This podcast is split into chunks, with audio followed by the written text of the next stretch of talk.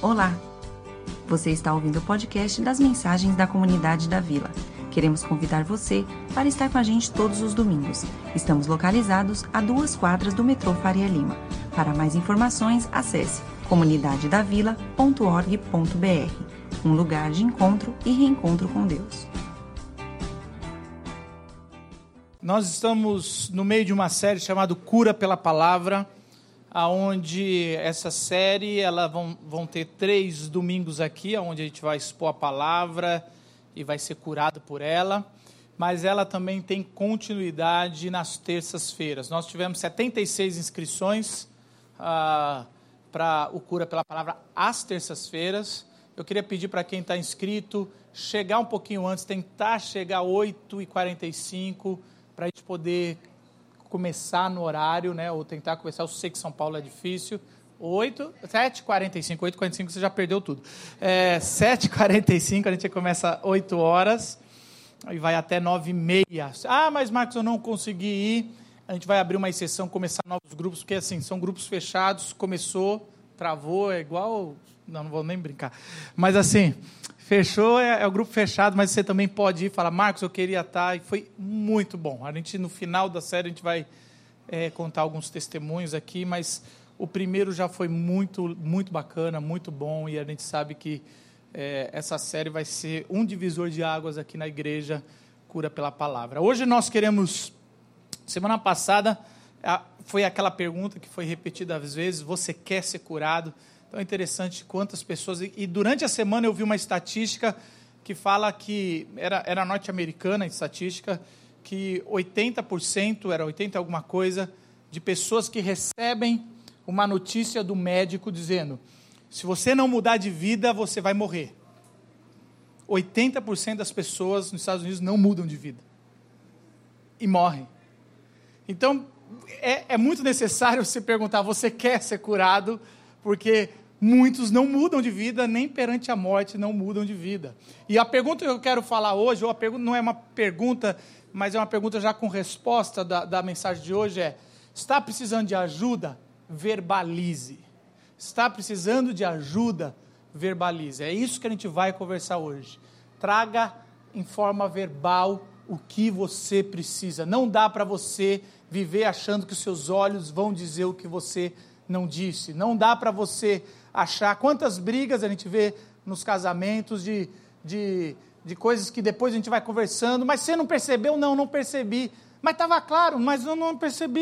E, e, as coisas não verbais não falam, pelo menos os homens não conseguem, desculpa, mulheres, nós homens não conseguimos entender as coisas não verbais e às vezes as mulheres também não conseguem, e aí a gente fica brigando à toa ou sofrendo à toa. Eu queria convidar vocês para abrir em Tiago, a carta de Tiago. Tiago é irmão de Jesus.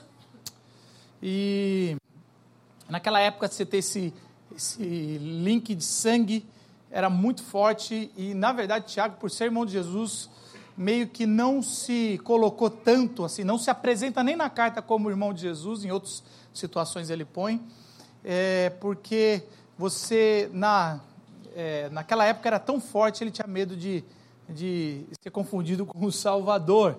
Mas a carta de Tiago, capítulo 5, versículo 13 a 20.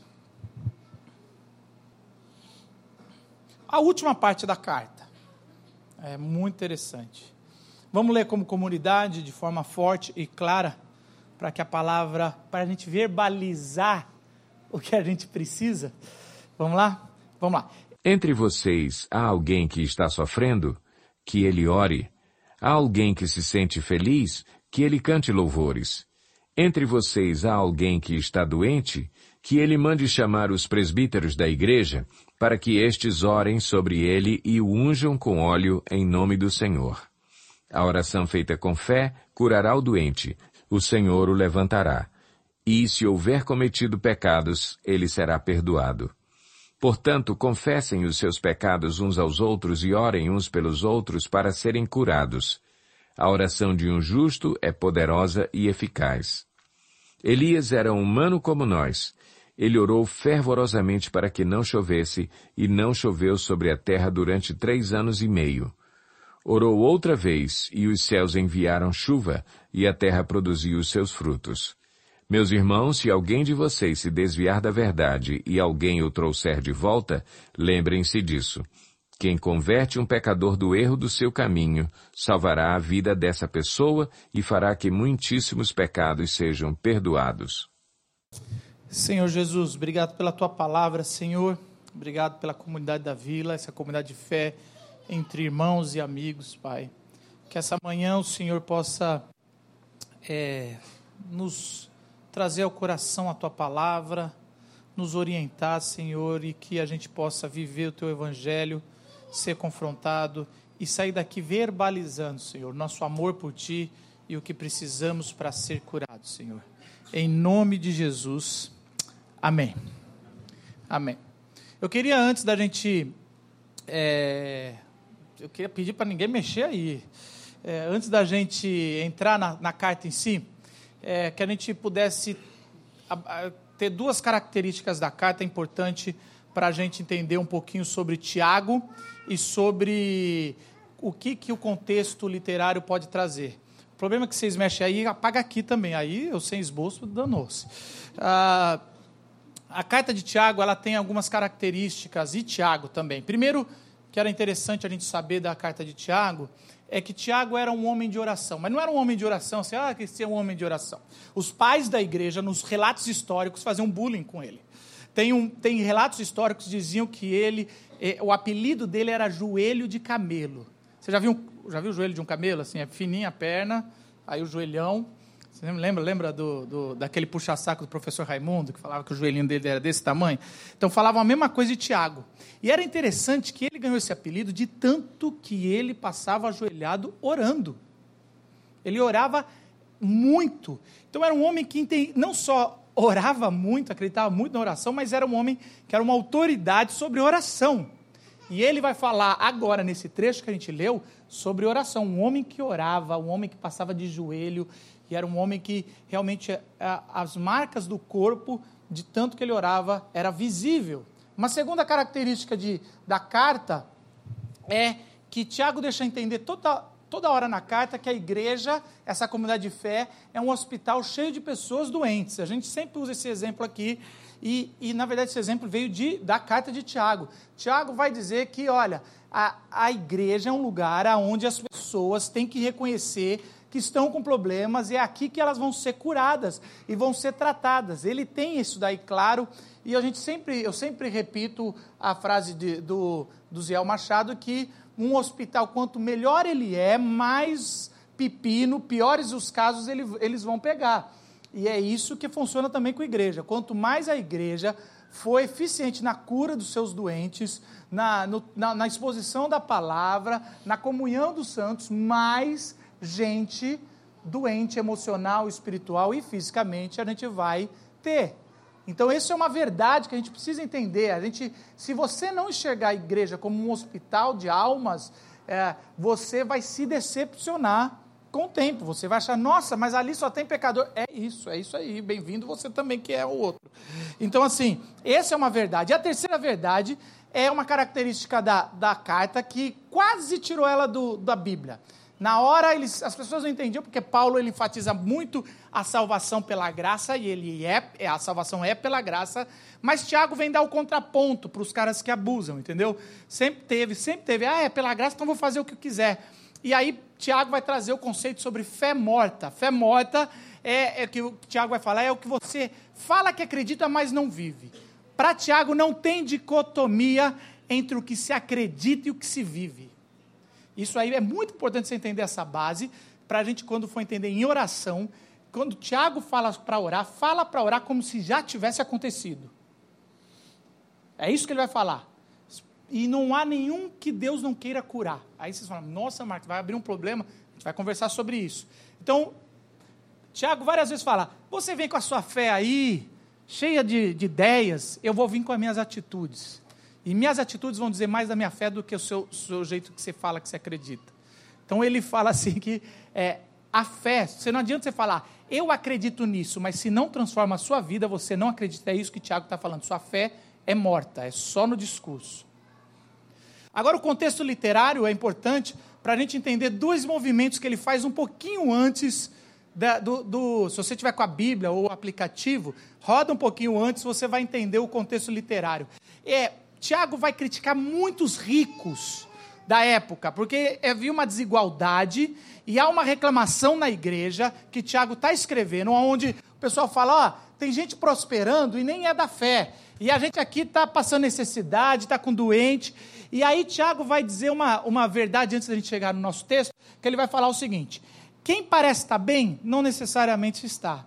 Quem parece estar mal, não necessariamente está. Parece, é o que Tiago está dizendo, olha, o que você está vendo às vezes não, não, não, não tem coerência no que a gente acredita.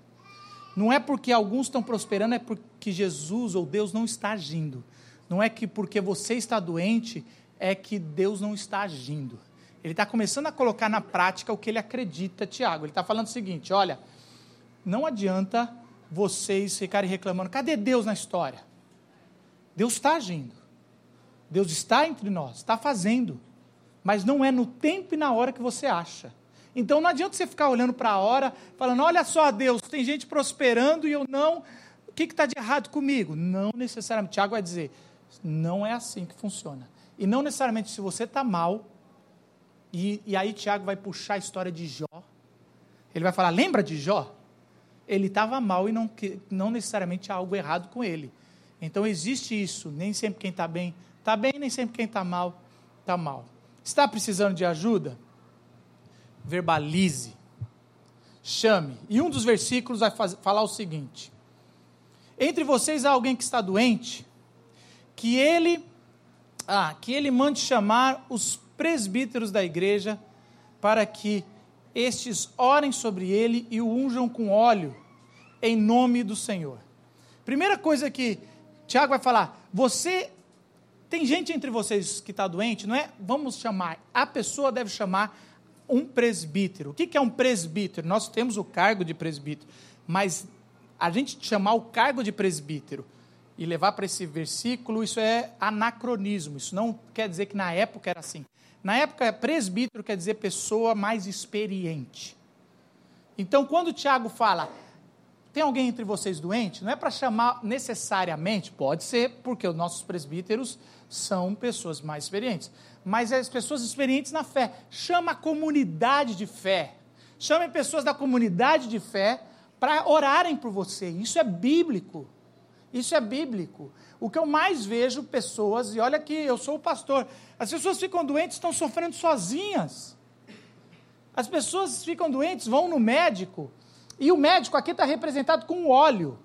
E aí eu tenho que tomar um pouco de cuidado, mas assim, ele fala assim que os presbíteros levam óleo. O óleo, no Antigo Testamento e no Novo Testamento, tem duas funções: ungir as pessoas ah, como reis e, e, e, e alguma coisa especial, mas também são medicinais. Eu sou meio. A gente teve um papo essa semana, bem. Eu sou meio cético com quase tudo, assim, ah, do campo de cura, essas coisas, né? Mas aí, é, esses tempos atrás, a, a, minha esposa veio com uma caixinha de óleos. Aí eu falei, ah, isso aí é pirâmide, amor. Pelo amor de Deus. Eu fiquei indignado, sério mesmo. Essa caixinha, que esse óleo aqui, custa 90 reais. Aí, até o dia que eu fiquei doente, com febre. E aí ela, posso passar minhas, minha, meu óleo, que é uma óleo aqui? Aí eu falei, ai, amor, você, você, alguém que trabalha no mercado financeiro, você é uma presbiteriana é, com um olhinho para cima de mim. Caramba! E aí eu lembro que eu estava mal, com dor na cabeça, com condicionado, e ela passou um, um, óleo no peito e começou a queimar. Eu tenho que contar uma outra coisa que aconteceu. E ela passou um outro no meu pé. Falei, ai meu Deus, eu estou num, num centro. Sei lá. Me deu uma raiva que eu acordei bem. Eu queria acordar pior. Eu queria acordar pior. A gente, a gente ocidental, a gente não acredita muito nisso. Mas é lógico que tem óleos maravilhosos para a saúde. Isso aí é, é bobeira. Não, não, são todos aqueles óleos, eu tenho certeza que o mercado deve ter tá ganhando dinheiro com isso. Mas a gente a gente é tão óbvio. Então, um presbítero, ele minha, minha, esposa foi passar esse óleo que queima no meu filho. Meu filho estava prontinho para ir para a escola, aí está mal, aí ela passou no peito ele está queimando, mamãe está queimando. Ah, não, filho, vai passar, vai passar. Daqui a pouco a gente está conversando, eu olho lá fora, ele está na, na, varanda da minha casa, pegando, na, na parte de fora da casa, pegando um copo assim, virando assim, ó. Ah, eu falei, está queimando o menino, amor, você tem que explicar para ele que se molhou, tu tem que trocar de roupa. Mas assim, o mais importante vocês entenderem que a Bíblia nunca foi contra, principalmente o texto aqui de Tiago, contra a medicina. Ninguém é para passar mal e não ir procurar um médico. Mas o que está dizendo bem claro é: se você passar mal, não deixe de orar. Não deixe de chamar alguém para orar também. Alguém que está experiente, e aqui nesse caso era alguém experiente para dizer: isso aqui é oração, isso aqui pode ser outra coisa, vamos, vamos conversar. É quase como um, um, trazer a fé, mas também trazer a comunidade de fé para junto. Não é só a oração, é trazer alguém. E aí tem algumas coisas que pode revelar o quão doente você está. Talvez você fale assim, ah, Marcos, se eu, eu não tenho quem chamar. Sinceramente, talvez você, se você ficar doente, você não tem quem chamar da igreja. Você pensa assim, eu não tenho nenhum amigo ou amiga da igreja, ou presbítero, ou, ou pastor, que eu possa ligar e falar, realmente estou precisando de uma oração. Hoje não precisa nem chamar, pode ser por telefone. Que não seja aqueles emoticons de, de oração, isso aí não vale. Mas assim, que seja por telefone. E aí mostra que você provavelmente está doente na comunidade da fé. Se você, eu quero dizer um negócio para você, você pode ser membro aqui tudo, se você não tem ninguém que veio na tua cabeça que você pode orar, pedir uma oração, você está doente como comunidade da fé. E aí isso aí precisa ser tratado não só no domingo, você precisa, a gente tem pequenos grupos durante a semana, a gente tem o, o, cura pela palavra, a gente, você pode começar a se comunicar, a gente tem um intervalo no meio do culto, você precisa ser curado como comunidade de fé. Você está comunitariamente doente. E isso pode trazer, você precisa de ah, Ou então você fala assim, eu não quero chamar ninguém, Marcos. Eu vou ser bem sincero para você. Quando eu estou doente, eu não quero chamar ninguém. Não quero incomodar. E aí mostra que você está tá doente da alma você ainda não entendeu que você não é autossuficiente. Você não consegue passar por essa jornada sozinho. Você não consegue passar por essa jornada sozinha. Você precisa de gente para te acompanhar. Você, talvez o seu orgulho fala: "Não, eu não quero incomodar, não quero chamar". O que a Bíblia fala é: tá doente. E aqui eu estou falando de fisicamente, emocionalmente, da alma, do espírito. Chame alguém para orar. Ungir. Está com você está ali se importando. Traga uma pessoa da comunidade da fé, para que isso seja hábito entre nós. Isso tem que virar um hábito entre nós, entre a sua vida. Orar, chamar, ter pessoas do seu lado. Não fomos chamados para viver sozinhos. Não é bom que o homem ou a mulher estejam sós.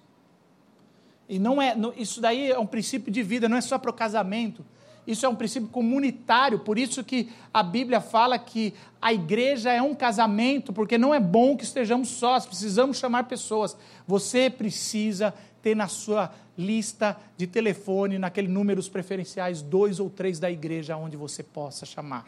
E às vezes você fala assim: eu não chamo porque eu tenho meu cônjuge. O seu cônjuge não é essa pessoa que eu estou falando. Às vezes as pessoas se prendem no, no, no, no cônjuge como se fosse, ah, não, essa aqui é minha igreja, é minha família. Não, acho que não. Nunca teve isso. Minha igreja é minha família. Não existe isso. Sua família é sua família, é ótimo, maravilhosa, tem que estar tá aí. Mas você, você precisa disso aqui. Isso aqui não pode ser só um salão de palestra. Isso aqui tem que ser a comunidade dos santos se ajudando. E se você nunca chama, você ou está tá doente de forma comunitária ou está doente da alma.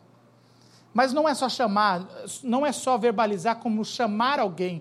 Existe outra coisa que Tiago fala o seguinte: traga a Deus para o seu cotidiano doloroso. Entre vocês há alguém que está sofrendo, que ele ore. E é interessante que Tiago fala que ele ore. Porque Tiago vai falar também, chame alguém para orar, mas ele fala, você está sofrendo? Ora, traga a Deus para o seu sofrimento. Tenha, tenha plena consciência de que Deus faz parte de tudo isso. E se você realmente não entende que Deus faz parte da sua dor, aí você está realmente doente do espírito. Porque a gente tem que entender que Deus faz parte não do nosso culto de domingo, mas que Ele faz parte da nossa realidade e que Ele se importa. Deus não sabe da sua dor por um programa de computador, um aplicativo que Ele instalou na cabeça dele. Deus sabe da sua dor porque Ele se encarnou, porque Ele foi homem. Ele foi torturado, ele passou sede, passou tentação sexual, ele passou por, por necessidade, ele passou por olhar assim, ver um pai morrer, enterrar um pai.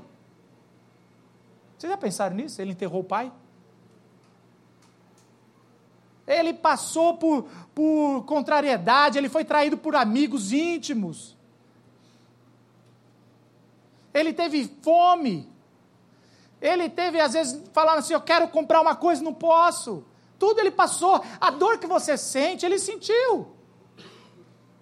Então Deus não é que Deus sabe da dor por achar, olha que coitados da minha criação.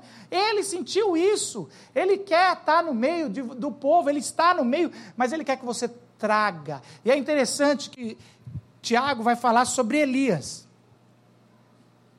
E ele vai falar sobre Elias o seguinte, assim, ó. Elias era um humano como nós, mas ele orou fervorosamente e não choveu por três anos e meio. Agora, se você ler o contexto de Tiago, você pular um parágrafo antes ou dois, vai estar assim.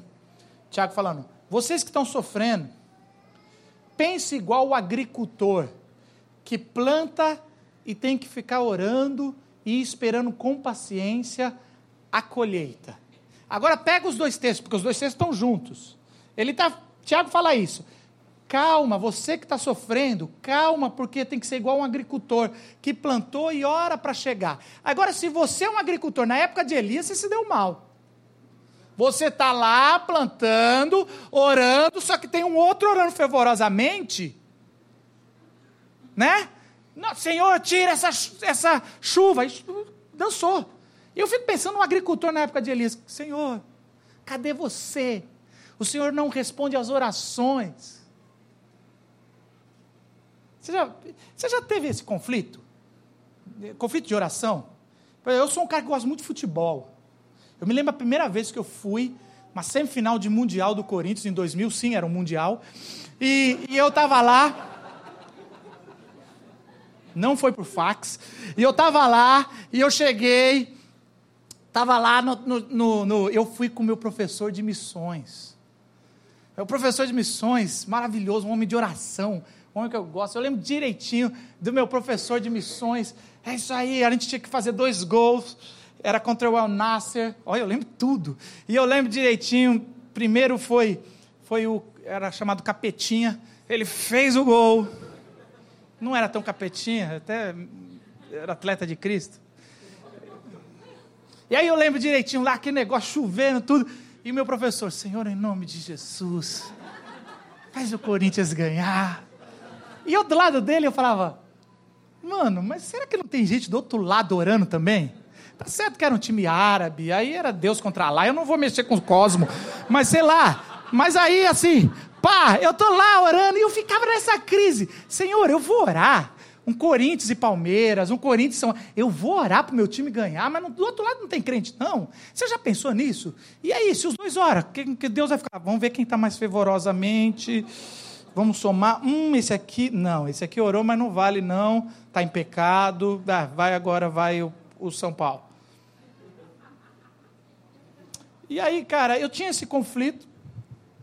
E eu acho que é mais ou menos esse conflito que todo mundo tem. Tem coisas que você vai orar. Você vai orar pelo seu, pela vaga de emprego que você fez. Será que não tem ninguém no, no, na linha ali também crente fervorosamente? Ou alguém que está precisando mais? E aí Deus vai responder a oração, não quem mais necessita. Assim, você coloca várias. A oração é colocar Deus em xeque. E Tiago sabe disso. O que Tiago está dizendo é o seguinte: não importa o que você vai ver após orar, a oração em si é o que você precisa quando você está doente. A oração, o relacionamento de Deus em si, porque já aconteceu. Porque se você acredita que Deus é Deus, está no comando, se você acha que não aconteceu, a sua fé é morta. Porque Tiago não tem essa dicotomia entre o que você acredita como fé e a prática. Então, quando você orar, ore como se tivesse acontecido, porque já aconteceu. O problema é que a gente às vezes. Será que aconteceu? Gente, isso é um problema, agora uma fraqueza minha. Várias vezes eu vou orar ou não vou, essa pessoa está doente. E aí, se não curar, eu vou ficar como, assim, como pastor, né? E aí eu estou ali e aí eu oro assim, Senhor, faça a sua vontade, leva para o hospital. Não. Deus cura. Agora, como o Tiago falou, Deus, o Cristo está voltando, o justo. O justo está voltando. E ele vai fazer se cumprir todas as coisas na sua volta. Então há umas orações, todas as orações serão respondidas com sim, e toda a cura será feita, todos serão libertos, a cura acontecerá e já aconteceu. Alguns será manifesto agora para sinalização do teu reino que chegou. Outras acontecerá com Cristo. Tudo se acontecerá. É isso que é a nossa fé. Ela já aconteceu. E você tem que entender isso como prática. Por isso que você e eu não podemos ter medo de orar e trazer Deus para a nossa, nossa realidade sofredora. E aí eu respondo: você está com, com o negócio do emprego, querendo um emprego? Ora, lógico que é para você orar. Mas é para você orar, não, assim, Senhor, me dá essa vaga de emprego. É, Senhor, por que, que eu sou tão fraco e eu estou duvidando que o Senhor está no controle? Senhor, cuida, cuida. Por que, que eu, na verdade, eu estou desesperado? Por que, que eu menti no meu currículo? Falei que sei inglês fluente. Sabe assim, por que, que eu estou, na verdade. É esse o Deus que está. Agora sim, essa vaga, meu filho, eu estou preparando uma melhor para você. Você está aqui implorando por essa vaga. Antes de eu vir para essa igreja, duas mega igrejas me chamaram para ser pastor. Duas. E eu não passei no, no seleção lá. No pavo. Eles me chamam para conversar e falam, melhor não. Ia ser legal, salário bom, bacana. Ah, conheço. E eu lá, Senhor, eu queria ser pastor de uma igreja. Por que, que não deu certo essas igrejas? E aí, eu, Deus lá, meu filho, tu não sabe o projeto da comunidade da vila que eu estou preparando. E estou levando o pastor que fundou para Canadá, para não encher o saco. Brincadeira, Adri. e às vezes, talvez a mesma coisa acontece com você. Eu estou falando de emprego, mas a gente poderia estar tá falando de várias coisas. Talvez você está com, com depressão. Depressão é tão difícil. Hoje de manhã, eu não sei porque eu acordei, fui tomar banho e botei lá para ouvir um pregador famoso, um podcast de pregador famoso, ele estava falando sobre suicídio. Eu tomando banho, ouvindo sobre suicídio e tudo. Foi tão difícil aquilo me jogou para baixo, assim. E aí eu, eu, fiquei pensando, caramba, quantas pessoas lá na igreja estão pensando em suicídio? Essa semana. Traga Deus para esse papo. Você não pode tomar nenhuma decisão sem Deus nesse papo. Traga Deus para essa dor, a dor existencial, a dor do que não vale mais a pena viver. Essa dor precisa ter Cristo aí. Ele precisa conversar, porque Cristo passou eu acho que na cruz teve alguma hora que ele falou: Não, Senhor, leva, leva, leva a minha alma, Senhor. Já deu. Eu já fui torturado, estou pendurado. Já deu. Em, em ti eu entrego a minha alma. Essa dor de não vale mais a pena viver, Cristo passou. Traga isso para a tua oração. Que ele vai falar: Olha, eu passei, mas a ressurreição, olha, eu ressuscitei, eu passei para você não precisar passar. Tiago fala: há alguém que se sente feliz, que ele cante louvores. Olha que legal, eu gosto disso. Tiago vai completo, ó, não tem só desgraça no meio da igreja, tem gente feliz. E tem gente feliz acanhada, porque tem muita gente triste. É mó ruim você contar, sabe assim, você está feliz e a pessoa do seu lado está triste, e aí você fica de boa.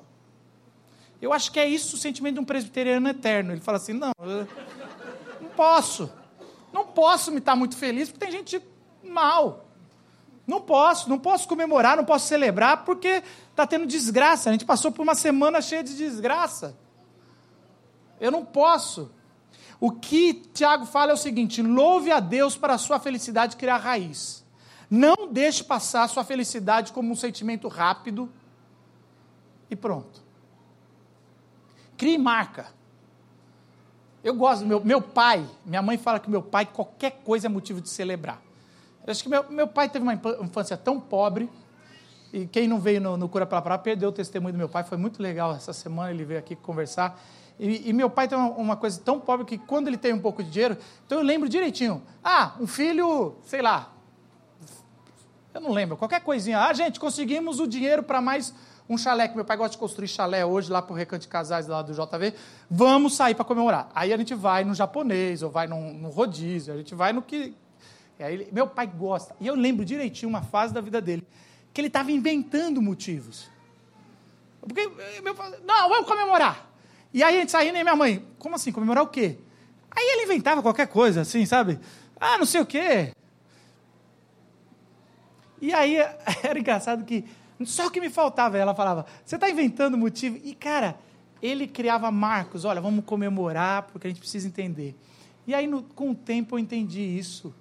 Porque todo mundo que conhece meu pai fala, Jaziel, por que, que você é, aos 72 anos você é uma pessoa feliz?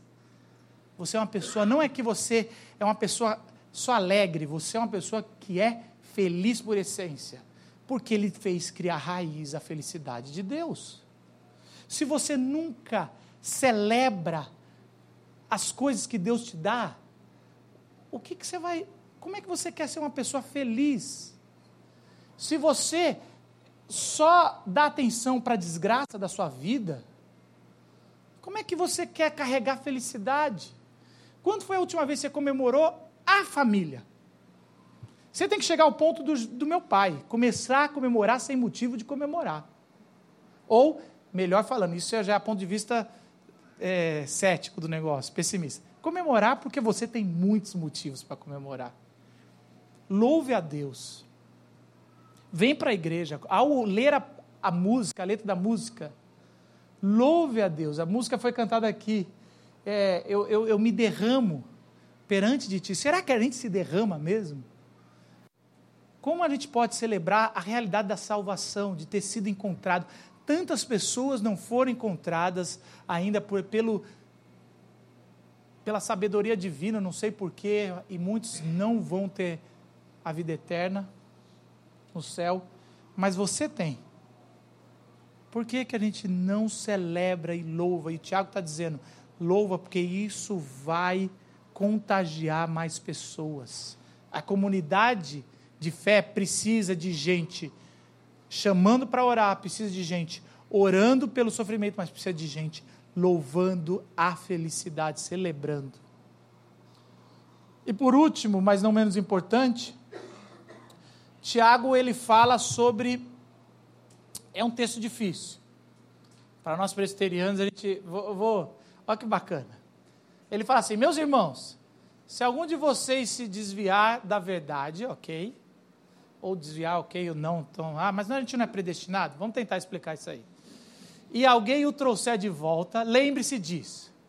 Quem converte um pecador, a gente fala assim, é Jesus, a gente não converte, mas ele está falando de você.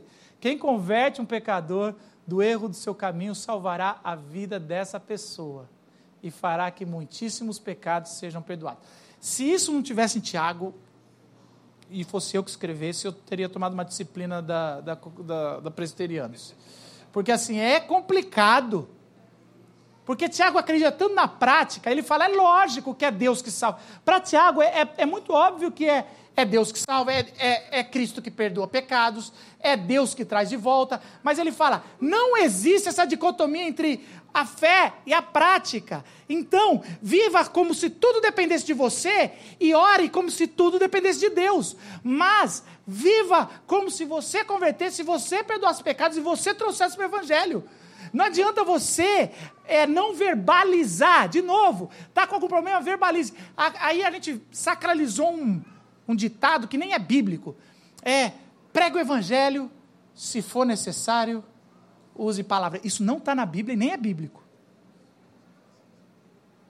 Prega o Evangelho, se for necessário, use palavras.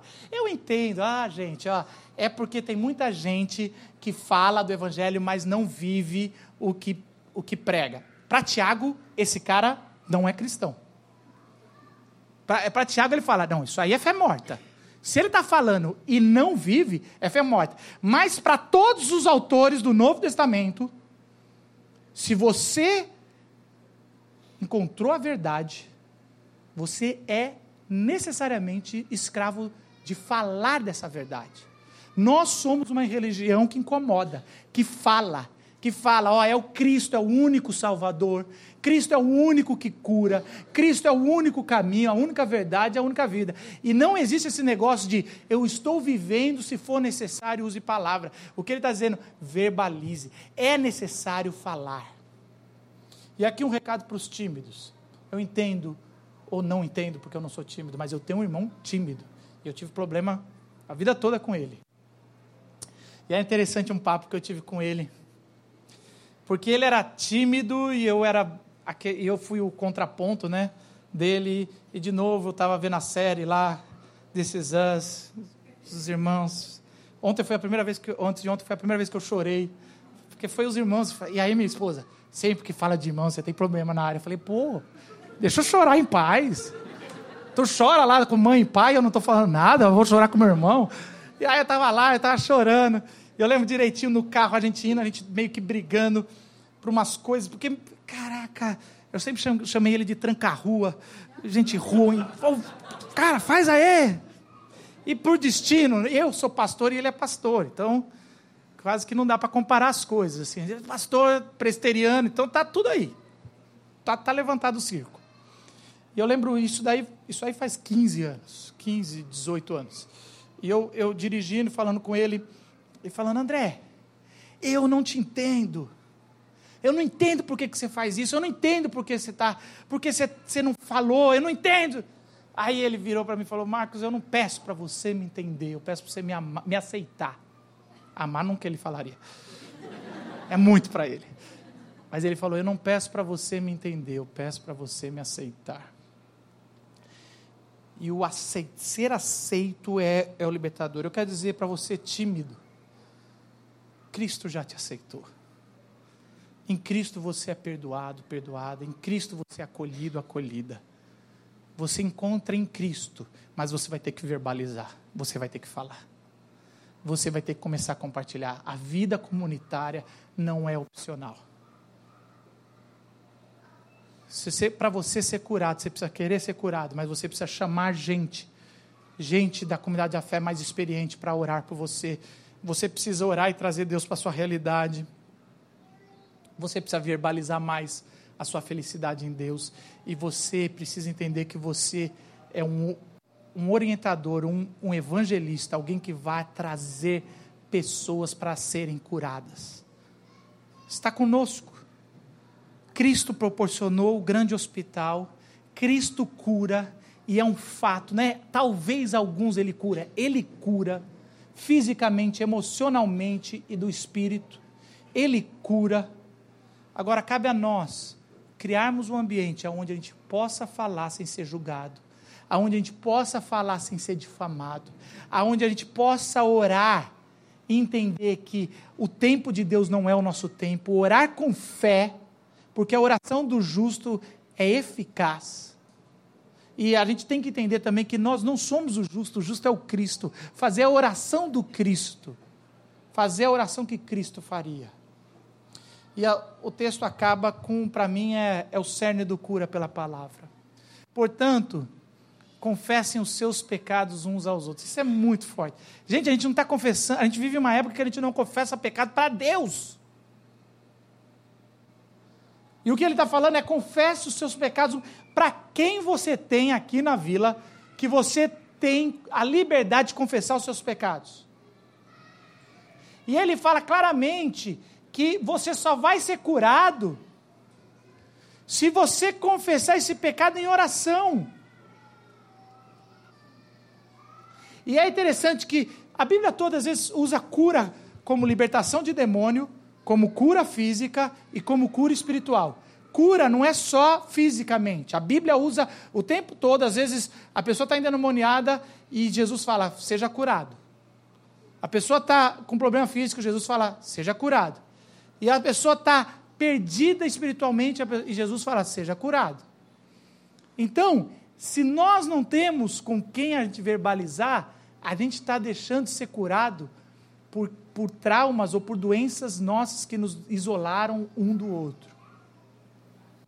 Essa é a importância de nós termos alguém que a gente possa, dois ou três, não põe em um não, porque o jeito que São Paulo é, leva para fora do país. O jeito que São Paulo é, muda de emprego e leva para outro estado. Tem que ter uns dois ou três, uma comunidade de fé. Uma das opções que nós criamos é são os pequenos grupos. Os pequenos grupos é um jeito da gente ser curado. Uma segunda opção é o cafezinho aqui. Talvez você sempre procure a pessoa lá e falar, precisa conversar com você, vamos marcar. Você tem celular, WhatsApp, pode ser, o WhatsApp pode ser um inferno na tua vida, mas pode ser bom. O que, o que você não pode é mais dar desculpa. Porque você vai passar a vida doente.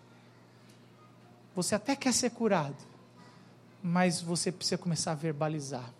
Nessa última terça a gente falou sobre autoestima.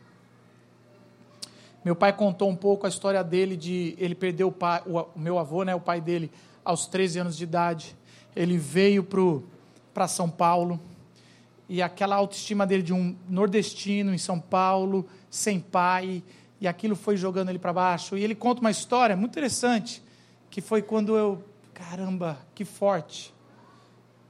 Ele conta que ele arranjou uma namorada aqui em São Paulo, e ele ia visitar essa namorada, e depois de alguns meses a namorada. Ele sempre ia visitar, tinha janta na casa da namorada e tudo mais. E a namorada uma vez falou que está na hora de acabar, Jaziel. Eu não queremos, não quero mais namoro. E ele chorava.